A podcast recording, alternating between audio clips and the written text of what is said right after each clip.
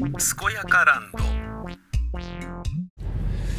まあ年寄りをリスペクトする必要はもちろんあると思うんですけどえー、リスペクトすることによって自分の人生を年寄りじゃない側が、えー、影響を受けてねじ曲げる必要は全くないと思っていて、えー、まあそれは親であってもそうだと僕は思ってるんですね。具体的なことを言うと、あのー、例えば、親が家業をついてくれっていうようなことを言われて、で、それは、あなるほど、と。あのー、そう、気持ちとしてはわかるなっていうのは、まあまあまあありますよね。まあまあわかりますよね。なんだけど、えー、それは継いでほしいという親の願いであって、で子供の気持ちはどうなんだっていうと、継ぎたくなければ、それは本人の意思ですよね。で、本人の人生をねじ曲げてでも親の願いを叶えてやる必要があるのかっていうと、それは別の話なんですよね。で、僕はそれ断るべきだと思ってて、あの、俺の知り合いでもいます。印刷工場を、えー、お父さんが始めたやつを継いでくれてよかったって言ってね。でもその継いだ人は、あのー、早稲田大学を出て、えー、もうね、な、なんでそこで働かなきゃいけないのみたいなところで働いてるようなのを見ていて、ちょっと残念だったんですよね。あの別に早稲田大学出たから、親の家業を継いじゃいけないってことはまあもちろんないんだけど、なんかその人が持ってるポテンシャル、社会に貢献できる度合い、それを下げてわざわざ狭い範囲にしちゃってると思うのね。で社会貢献をより、よりその人の力を発揮できるところに行った方がいいっていう考え方ではないんですよ。本人がそれを選んだんだからそれでいいんだけど、まあ、要は、そういうもったいないという見方もするような人がいるであろう選択だったっていうことね。で、実家を頼むなっていうようなこと。あの、家、この家がなくなっちゃうのは寂しいから、この実家は頼むなっつって、え、田舎の、あのー、地方にあって、まあ、要は、いわゆるね、えー、景気がいい時っていうのは田舎だろうがどこだろうが、働いてりゃバンバン給料が増えてって、調子よく、生活もね、どんどん高水準に上がっていってっていうのが、まあ、高度成長期の日本だったわけじゃないですか。で、その頃はいいんだけど、今なんか田舎で、ね、そんななんかちゃんとしたビジネス持ってたって人が少ねえんだから、えー、あんまり成立しねえよっていう、ね、あの、まあ、難しいですよね。うん、大手企業がね、なんか工場をね、そこで作ってくれたとかさ、なんかね、どっかいろいろありますよね。あの、えー、アマゾンの配送所がね、この近くにあるから、ここの辺の主婦でパートしてる人は大抵アマゾンだとかさ、ね、トヨタの工場があるからそこでね、みんなそこの特需でとかさ、なんか、そういうようなものはあるでしょう。ね、もっと言えば原発もそうですよね。いや、もう東京電力がね、ここに原発を作ってくれたおかげで我々食うことができてよかったよ、みたいなね。で、それの特需っていうのももちろんあるだろうけれど、そういうようなのを除くと、なかなか難しいですよね。居酒屋やるっつったって、それはもう、金儲けにはならないと思うんですよね。土地があるから家賃がかかんないからこれでもなんとか生活ができるけど、みたいな、そういうあの、物々交換レベルであって、それをビジネスとはなんかちょっと東京門としては言いづらいような気がして、なんか、誤情行為でしかないような気がしてね。うん、なんか、それは嫌だなと思う。で、実家を守ってくれなんつうものはさ、うん、もう、とっとと、あの、実家売り払ってしまうのが一番いいと思うんですよね。いや、もちろん、その、守るのはいいと思うよ。だけど、天国のお母さんに、実家お願いねって言われたから守るっていうのはなんか違うような気がするのよ。なぜなら、天国にいるんだから、死んでんだから、いねえんだから、いねえ奴のことなんで考えなきゃいけねえんだよみたいな話。うん。まあ僕の知り合いの宮川さんというラジオパーソナリティがね、あのー、なんかね、宮川さんの奇跡を振り返るね、特番とかね、そういうのをやったりしませんかみたいな話をね、その、ある放送局でお別れするときに提案されたんですけど、いやいやいや、そいなくなる人間盛り上げてもしょうがないんで、ね、新しく始まる番組の予告編とかの特番やった方がいいんじゃないですか？つって、あの、結構です、つって、お断りして、すんなりと、ね、あの、ふにゃちん状態で、あの、割とまあみんなをげんなりさせる要素もあったのかもしんないんだけど、どうでもいいよみたいな。でも実際それね、その放送局にとっても僕にとっても何にもプラスがないから、ファンに対して答えるとかいう話だし、でもファンに向けても、ねえ、えー、もう、で、僕の番組を聞いてくれてた人たちが、やっぱ宮川面白かったなって再確認するようなことってない方がいいじゃないですか。あいつ面白くなかったなとか、新しい番組の方が面白いなって思ってもらった方がいいわけだから、ね、その放送局の未来とか、ラジオの未来を考えればね。えー、だから、いやいや、そんな全然ダメですよ、そんなことしちゃうみたいな感じだったんですよね。うん。なんか、それと同じように、その、死ぬ人間が実家を頼むなとかって言ってたからといって、実家守らなきゃとか言って全く意味がないと思うんだよね。生きてるんであれば別ですよ。生きてるんであれば、生きてるうちはあれ売らずに置こうとか言うのはわかるけど、で、家業にしても、生きてるうちに引き継ぐんであれば、まだわかるけど、だけど、もっとシビアなこと言うと、一番最初に言った、親の願いと親の幸せっていうのはそうかもしれないけど、でも、子供の幸せはどうなのっていうと、その親の家業を継ぐことに、親が幸せなのを見ているのが幸せだというのがない俺のような親不幸な人間であるならば、自分の人生悪いけど自分で100%楽しみてえぜっていうね、気持ちがある僕のような親不幸者であるならば、親のえー、幸せよりも自分の幸せを選ぶべきなんですよ。なぜなら、親の幸せを考えると自分が不幸せになるからなんですよ。こういう人たちじゃないと、えー、夢を成し遂げたりもできないし、人にね、あのー、嫌われるとか、そんな、そんな世界に足を踏み入れないでおくれよとか言われるような世界に足を踏み入れることはできないじゃないですか。前はね、もう音楽やるだけでもね、あの、気違い呼ばわりされていたわけじゃないですか。そんな中で、村上ポンタ秀一さんはね、やっぱドラムやるんだっていうだけで、何それっつって、あの、なんかもう犯罪者扱いされるような感じだったよ、実家ではとかっていう話をされていて、あの、そりゃそうだよなと思ってね、うん、僕も大学卒業するときに演劇やりますとかって言って、ええーとかって言って、大学からもどこからもババババカなんじゃないの？みたいな。一旦就職してからにしませんか？みたいな。いや、だからそれはお前らのね、その、卒業生の就職比率を100%にしたいだけだろけ？みたいなところでふざけんなみたいな。たいな感じで、あえてプータローを選ぶ。まあ今でこそね、プータローそんなにね、あの非正規雇用も含めてね、えー、嫌な印象っていうのは、たし、薄らいだかもしれませんけど、その頃は本当のね、あの、鼻つまみもん、ドロップアウターでしたから、それはちょっとなっていう、あの、雰囲気で、自分でも、いや、これは相当な覚悟いるぞ、みたいな感じではあったんですよね。でもまあ形になったし、まあ形にならなくても後悔しないのはそっちなんでいいじゃんっていうことだよね。で、同じように、えー、親の願いが込められた家業を継ぐとか実家を守れっていうようなものも、それによって自分の人生が不幸せになるんであれば、しかも自分が不幸せ、息子が、娘が不幸せになることを望む親っていうのはいないと思うんですよね。っていうことは、気持ちとしては守ってほしいし、継いでほしいけど、お前が嫌ならいいよっていうのがお願いなんですよね。で、そういうお願いじゃなくて、いいから継いでくれなきゃ困るよっていうような感じで言ってるんだとしたら、それは現代社会においては、あっちゃいけない親からのパワハラじゃないですか。血縁ハラスメントですよね。それは、あの、このご時世、なんだろうな、憲法がもうね、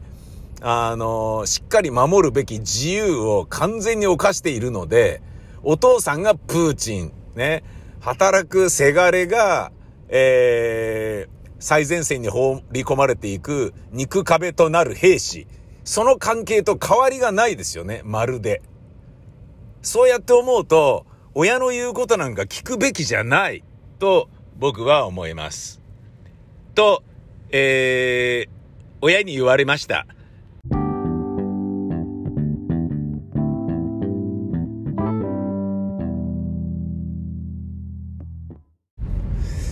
まあ実際そうなんですよね。あのー、まあ今ね、そのなんか話の締め方として、まあそういう風にして締めちゃえと思ってそういう風に言ったんですけど、えー、まあまあ、実際そうだなっていう風にちょっと思いましてね。実際そうだなっていうのは、まあ、何度かラジオでも喋ったかもしれないですけど、えー、親が敷いたレールの上をね、疑問も持たずに進んでいくようなだらしない人間にはなるなっていう風に親に言われたことがあるんですよね。当たり前だよっていう風に言った覚えがあるんですけど、でもまあ、そのね、えー、本音のね、部分はそうだけど、個人的には、えー、やっぱそういうことなんでしょうね。あのー、継いでほしいって親父は言ってるぞ、つって僕の、あの、弟くんは言ってて、なるほどね、と。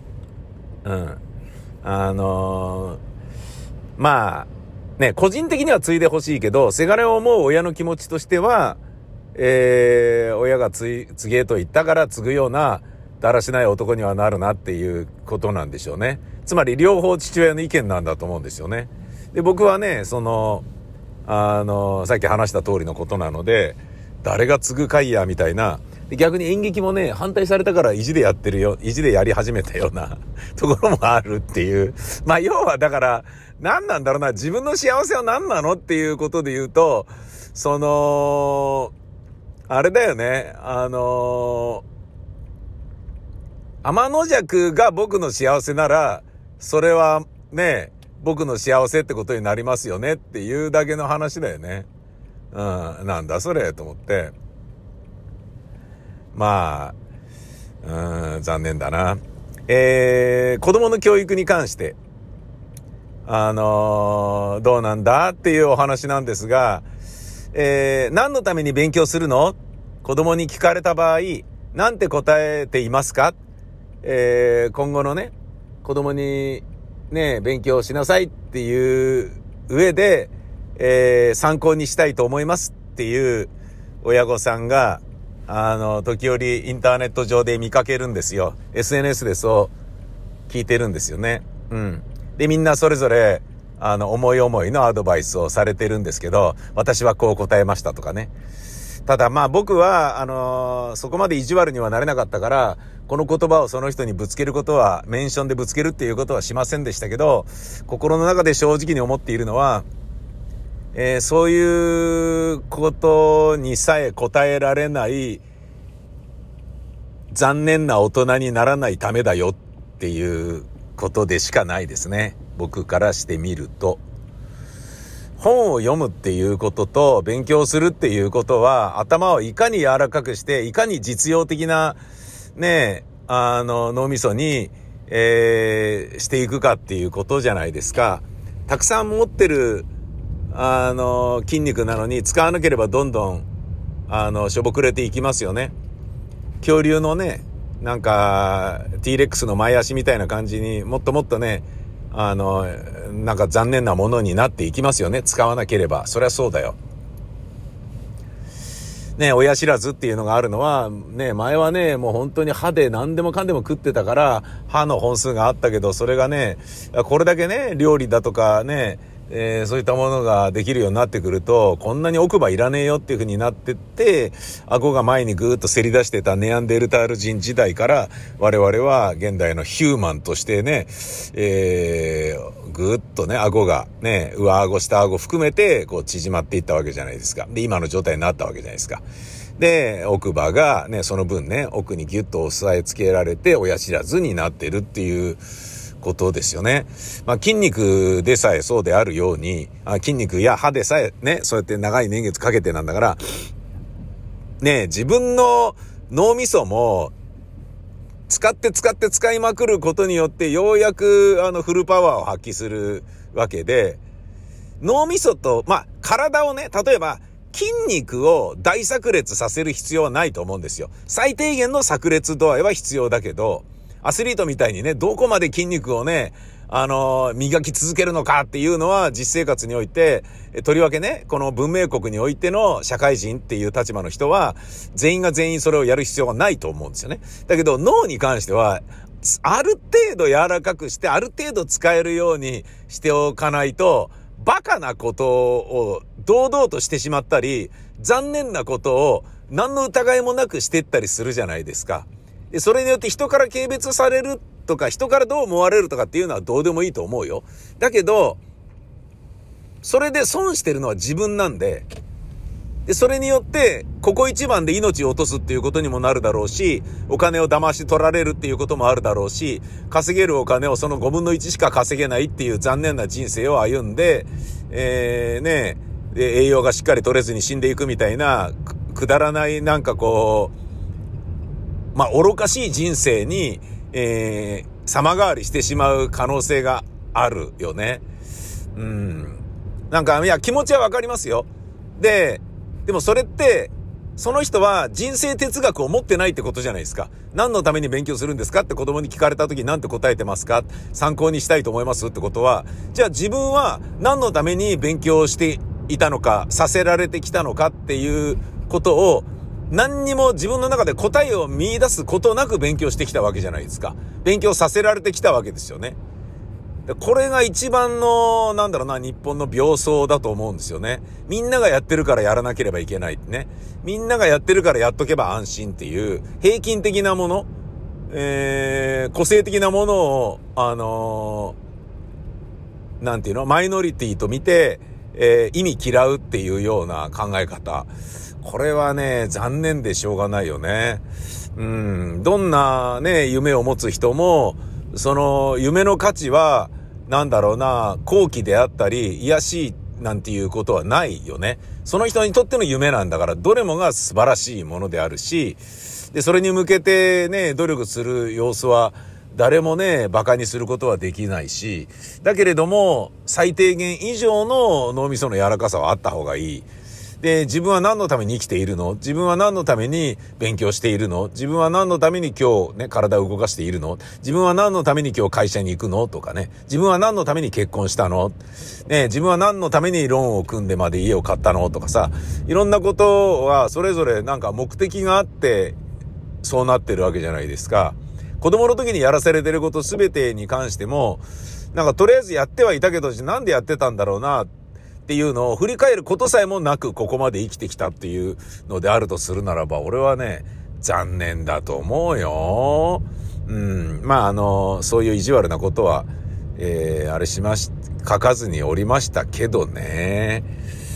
ただ、まあ、えー、ちなみに、僕が、いや、そんな理由は嫌だなって思って、えー、そんな理由なら勉強したくないですっていうふうに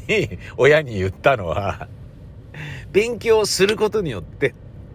ね、自分のね、えー、人間としての程度が上がるでしょ？程度が上がれば、で、そういう学校に行けて、そういう社会で働くことができる。えそういう知り合いが増えるから、知り合いに恵まれるんだからってね。バカなことばっかりやってて、本当のおバカさんになっちゃったら、バカな友達しか増えないから、何の、それらは財産にはならないからっていう。そういうことを母親に言われたんですよね。母親はお金がないから、末っ子でお金がないから大学に行かしてもらえなかったけど、大学に行きたかったらしいんですよね。そしてその学力もあったんですよね。で、大学に行きたかったっていう自分の夢があるから、子供にはど、二人とも大学に行ってほしいっていう、そういうことがあったらしいんですよね。うん。だからこそ、その、なんだろうな、まあ、自分が成し得なかったこととかね、自分の、えー、夢半ばで終わってしまった、頓挫した自分の、えー、ドリーミーな部分を、えー、せがれにはね、後悔のないように与えてあげたいとかっていうような気持ちもあったんでしょうね。ただまあそんなことは全然刺さらなくって、あの、いらねえよみたいな感じだったね。うん。だ大学行くことによって、とりあえず就職をさせられるかもしれない期間が4年伸びるっていうような理由だけで行きましたね。ただ、正直言うと、行ってよかったんですよね。あの、日本大学の経済学部っていうところに行ったんですけど、やっぱ貨幣論とかね、企業形態論とかいろいろ勉強すると、ああ、これ面白いなっていう。あのー、あ、なんかね、まあ、学問ってそれぞれね、面白いんですよね、やってみると。で、興味は必ず持てる。うん、何の興味もなかったんだけどね。うん。なので、あのー、まあ、要は、学問を勉強したくないっていうのは、シンプルに食わず嫌いなんで、えー、全部食ってみようよみたいな考え方でいいと思うんですよね。食ったら美味しいよっていう、食ったら美味しいってことがわかるよっていう、そういうことだと思うんですよね。